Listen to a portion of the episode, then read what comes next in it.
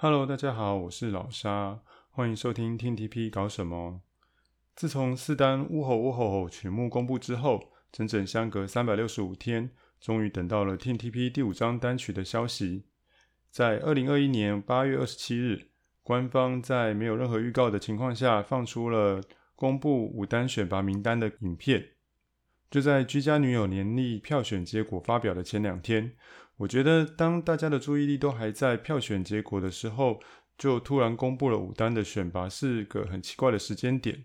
当然，从一个月后的现在来看，应该是五单整个发行的时间都已经规划好了，所以公布的时间刚好跟开票的时间重叠而已。只是从维系讨论度的角度来看，我还是觉得错开一点应该会比较好。公布选拔的影片制作的水准其实蛮不错的。无论是特效还是背景音乐，都很有震撼力，非常有公布选拔的感觉。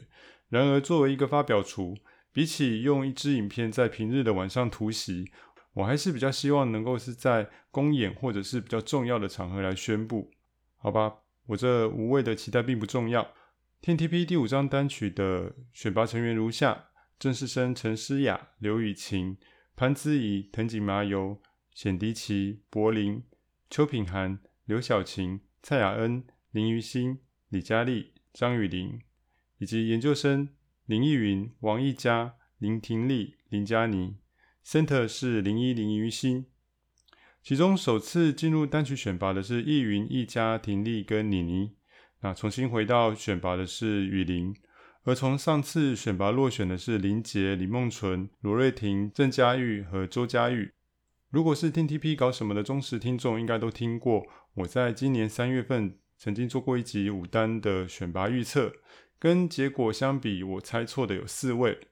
我原本预测周佳玉、林杰、李梦纯和李彩洁会入选，结果入选的是宇龄、柏林、婷丽跟妮妮。那十六中十二，感觉命中率还蛮高的。其实不然，因为本来就应该会有九到十人的铁板选拔，所以我等于是六七中三而已哦，差不多猜错一半。虽然说做预测本来就是准备被打脸的，不过这个事隔五个月哦，各种外在条件的变化造成预测会更加失准，是很正常的吧？诶，说起来好像是在找借口，不过还是讲一下预测错误的理由。首先当然是没有办法预测到阿潘的事情。再来是我原本就很看好阿力，是二期生中最接近选拔的，只是因为去年底拍戏脱离团队几个月，那三月份的时候才刚回归没多久，所以我觉得他应该不会入选。而我预测失准的李彩洁跟这次调选拔的瑞婷和布丁，好像是因为高三生的关系，必须准备升学考试，难以负担选拔的宣传及活动，这是我当时分析时没有考虑到的一点。不过四位新进选拔的成员里面，我猜对了，呃，易云和一家两位，我已经觉得自己蛮厉害的了。简单解析一下这份名单，从一单以来就一直维持在选拔名单内的只有七位，就是诗雅、雨晴、Mina、小迪、品涵、小晴跟林一。啊、我听到有人称他们是 Team TP 的神七，不过我觉得 AKB 本家神七的定义应该不是这样子的。嗯，不管怎么说。总之，能够连续五次进入选拔都是非常不容易的成就。在我看来，这七位成员分别是三个组的组长，还有 S 加上 Mina。短期内任何一位调选拔都会是非常不可思议的事情。选拔次数居次的是佳丽和雨林的四次。那栗子从二单入选拔以来，受到的推力非常的明显。在之前的预测分析中，我已经讲过了。而上次分析中也有谈到，雨林在前几单有着人气低迷的困境，不过最近可以看到他很积极的在 IG 上展现他在舞蹈的优势，以及努力扛起主持担当的角色，显然是找到了转型的方向。这次重新回到选拔对他来讲是再一次呈现自己的好机会。再来是三次入选的面面蔡雅恩、麻油和柏林，其中面面和麻油都是三单以来连续三次入选。柏林则是二单初选拔，三单一度落选，四单再重新回到选拔。以我个人的看法，面面应该可以算是铁板选拔的一员喽，因为他的个人特质非常强烈，四单宣传时几次上综艺节目的表现都很优异，能说能演能唱，功能性很强，加上在村内的人气名列前茅，那我看不出他有任何落选的可能。麻油则是如果先前分析的，他具有日本人的身份加成，加上舞蹈可算是 TTP 最强，做宣传时很有引人注目的效果。不过，他面临着宫田留家和小山美玲的强力挑战哦，特别是卢卡的来势汹汹。如果选拔内日本成员的位置没有办法增加，那麻油其实必须非常的小心。至于柏林，我在分析中就认为是他和 Momo 李梦纯二选一，我猜了 Momo，不过营运选了柏林。其实两人谁入选都不是太意外的选择。接下来是初次进入选拔的易云和易家。一如我在预测中说的，他们两位都是非常努力而且成功展现出个人特色的成员。易云在 DD52 之后人气渐渐的攀升，在村内的注目度也提升了不少。易家虽然不是王道偶像路线，不过不论是在 IG 发文中所展现的创意，以及公演 MC 中强烈的存在感，都让人印象深刻。我非常期待这两位新选拔在新单的宣传中能有什么表现。而阿力就像我前面说到的，本来就是非常接近选拔的人选，而他的入选也让 The Passos 全部五位成员同时进入单曲选拔。我认为这并不是巧合，营运应该对 The Passos 有些什么盘算吧？我们可以等着看看。最后一位入选者也是最让人感到惊讶的林嘉妮，因为妮妮不论年龄、人气、歌舞实力，甚至是之前营运安排的曝光度，都不像是能够进入选拔的程度。然而，综合实力的评比本来就不是进入选拔的唯一考量。选拔的位置还有一个很重要的功能，就是培养有潜力的新秀。就像三单的蔡依柔、四单的瑞婷和布丁佳玉，进入选拔，让他们承担更高一级的责任，看他们在不同压力下的表现，并且加速成长的脚步。所以在选拔中留一两个位置给新秀是极为合理的安排。而这次的机会给了妮妮，就看她要如何把握了。我认为妮妮她有展现出一定的企图心，三次带役英组的 Reset 公演，跟安安是并列带役次数最多的成员，所以我还蛮看好她未来的发展的。说来，二期生加入 TTP 已经超过一年半了，跟一期生年资和实力的差距越来越小。五单首次有二期生入选，这个时间点已经不算太早了。下一张单曲势必会有更多二期生来挑战选拔的位置。在每一次选拔都只有四五个位置跟动的情况之下，竞争只会越来越激烈。这是大人数女团的宿命，却也是刺激成员成长的动力。最后谈一下落选的林杰，他是所有落选成员中最让人感到意外的一位，有非常多的粉丝为他抱不平。说真的，我也看不出来他落选的理由。说歌舞实力，他在这两年中有非常明显的成长，人气也不算差。那被大家称呼为“杰女神”的她，外貌在团体中更可以说是非常突出的。唯一的弱点或许是个性不够鲜明吧。不过在选拔公布之后，她马上发了限动来安慰她的粉丝，这样的温柔让很多粉丝感到非常的窝心，也更加的不舍。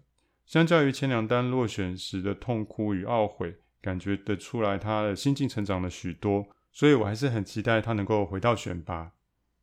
接下来说说选拔公布之后的进度。九月十日，官方公布了五单附录曲的曲目、机会的顺序以及演出成员名单。这是去年猜拳大会就已经知道的情报，只是因为猜拳冠军的周佳玉，也就是这首歌的 center，目前正在停权当中，使得这个公告显得有点微妙。是否暗示着阿潘即将回归呢？或者仅仅只是按照五单宣传的进度去公布附录曲而已？此外，在公告中也没有提及会不会拍摄 MV，所以基本上这是一个很鸡肋的公告。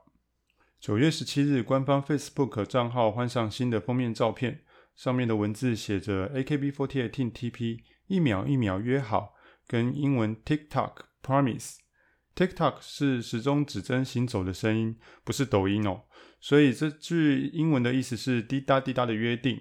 图片最下方有日期：二零二一零九二零括号一谜底揭晓。那从宣传图中看不出来，一秒一秒约好到底是歌曲的名字呢，还是宣传词呢？这要等到九月二十日才能确定。九月二十日中午十二点，官方准时放出了第五张单曲的三十秒预告片，歌名确定是一秒一秒约好，正式发行日是十月十五日。从这三十秒的影片中呈现出的旋律歌词，可以感觉出这是一首轻快甜美、很标准的女子偶像歌曲。然而曲风不禁让人联想到十几二十年前台湾流行的风格，而且词曲都稍显幼稚了一点。这个预告片在网络上引发了两极的评论，有人认为这样清新可爱的风格很适合听 TP，但也有不少人认为这个风格根本是过时、老气，甚至是无趣。我相信听这节目的人应该百分之九十九都看过预告片了，不过为了极少数没看过以及若干年后回来考古的听众。那我就把歌唱的部分放上来，才短短二十秒，应该不会被告吧？请听。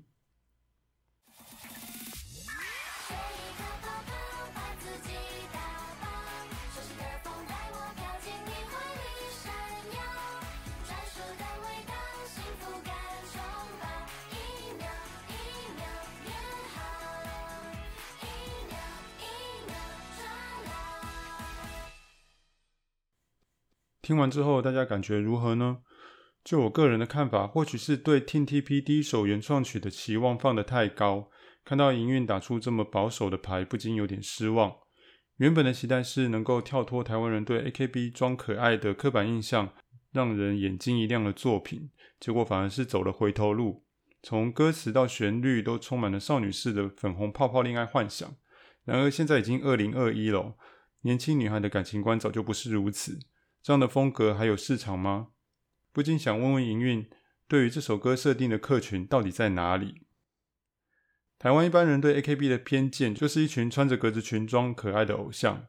虽然我们都知道日式养成偶像绝对不是只有可爱而已，然而 TTP 的原创曲不但没有跳脱可爱的局限性，反而加深了这样的刻板印象，实在非常可惜。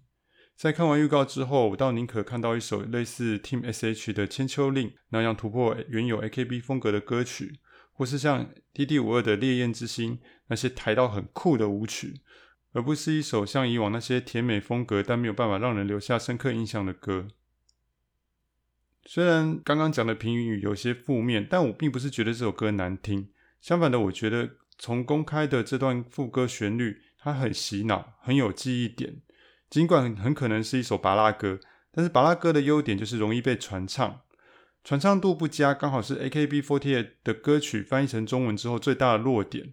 这首歌说不定正好弥补了这个弱点，加上疫苗疫苗约好这个很贴近时事的谐音梗，搞不好会意外的变成爆红的迷音也不一定。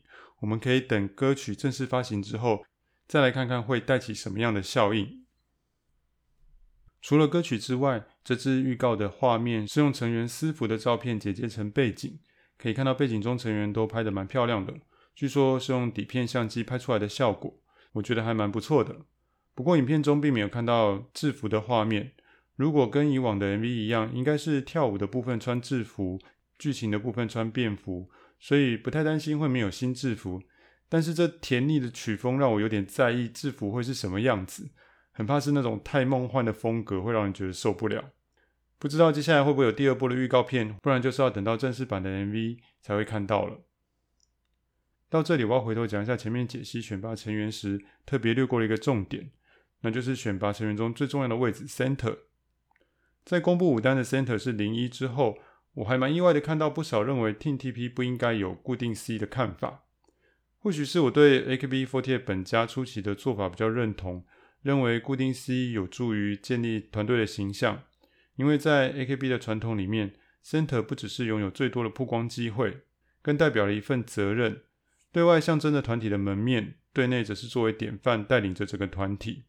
在 AKB48 的开拓期，邱元康老师选择了外貌并不是特别出色，但是性格外柔内刚的前田敦子作为不动的 Center，就是要让外界知道 AKB48 从一开始卖的就不是可爱或是美貌。一路走过来，灌溉这个团体成长的是女孩们的汗与泪。然而，台湾不是日本，台湾没有偶像文化的土壤，观众并不理解养成系偶像的精神。Team TP 也不像 AKB 本家有足够的资本以及类似秋元老师的人脉。最明显的差异就反映在单曲的宣传上。从首单勇往直前以来，单曲的 Center 并没有真正得到最多的曝光与资源，不论是 MV 的镜头，或是跑宣传通告。Center 都没有被特别凸显，以至于 TTP 的 Center 实质意义被缩减了。感觉不论是由谁来当，对于整个团体或是成员个人都没有办法带来足够的影响力。所以 Center 的价值远不如本家的单曲 Center。要是 Center 与其他选拔成员所获得的资源差异不大，那么 Center 就没有非固定不可的必要，因为只有村内的成员与粉丝会在意这个只剩象征意义的位置。不固定 C 反而能够让没当过 C 的成员以及他的粉丝能够有更多向上爬的希望，成为刺激大家进步的动力，说不定对团体反而是好事。比如说能够配合不同的歌曲风格。选择不同的成员担任 center，这样好像也是蛮有意思的。只是当我们看到三十秒的预告片后，大概就能理解营运选择林一当 C 的理由，就跟歌曲的风格一样，是走传统保守的策略，不求突破，只顾守成。这不能说有错，但是在这听 TP 值得纪念的第一首原创歌曲，却只端出平凡无奇的内容，营运固步自封的态度，不免让人觉得有点残念。好，对于五单选拔与预告片的评论就讲到这边。最后要来工商服务一下，全台最大 TTP 专属网络论坛上线啦！网址是 bbs. teamtp. tw 啊，重复一次，bbs 点 teamtp 点 tw。这个论坛是我在一股冲动之下的构想，那在建站的过程中得到天天高超的技术资源，没有它，这个论坛也没有办法顺利的成立。真的非常的感谢他。其实网络论坛的形式早就已经退流行了，现在大家都习惯在自己的 SNS 上发言，内容可以很自由，也不会被其他不熟的人品头论足。特别是 IG，不但是大家每天都会使用的环境，而且还有可能让成员看到，所以 Team TP 的粉丝自然都会倾向在 IG 上做发表。相对的，一个论坛要吸引使用者持续发表文章，就是很困难的事情。甚至要让人常常来上线阅读都很不容易。只是犯了偶像之后，我学到一点，就是必须要有行动才会有突破。所以不论是录 Podcast 或是建立这个论坛，其实都是不自量力的行为。我不但没有技术力，口条也不好，那思虑更是有很多不周全的地方。但是想要为这个团体留下什么的想法非常强烈，所以才开始做这些自己从来没有尝试过的事情。那我想要做网络论坛的用意是，每次活动之后或是有重大事件发生的时候，我总是会很渴望看到其他人的感想与看法。但是通常这些发言呢，都会分散在粉丝个人的 SNS 上。Discord 的 Team TP 讨论区虽然使用者众多，但是形式比较像大型的聊天室，很难聚焦在某个主题上。一旦留言被洗到后面，就算是隔天，也很难回头去看看大家的讨论。那事件热度很高的时候，有些人可能很难插话进去；话题热度低的时候呢，没两下换个话题，旧话题又被淹没了。所以，经历过网络论坛辉煌年代的老人如我，就一直想要能够有一个能够让话题好好被讨论，并且保留下来的地方。虽然说利用现有的平台，像是 PTT 啊，或是 Dcard，可能是比较方便的做法，但是两边也各有一些优缺点。想了再想，还是干脆自己弄一个好了。虽然我不知道 TP 论坛能不能吸引足够多的使用者来发表文章，也很有可能这个站过不了多久就会门可罗雀。不过至少我曾经去尝试过，努力过。我不想因为什么都没有做而留下一个遗憾。总之，没有足够多人来发言的论坛是没有意义的，所以还请大家多多来捧场。走过路过，千万不要错过喽。好，那我再说一次网址：bbs 点 tntp. 点 tw。期待大家在论坛上发表自己的意见。好的，本期节目就到这里告一段落，非常感谢您的收听。Team TP 搞什么？我们下回再会喽，拜咪。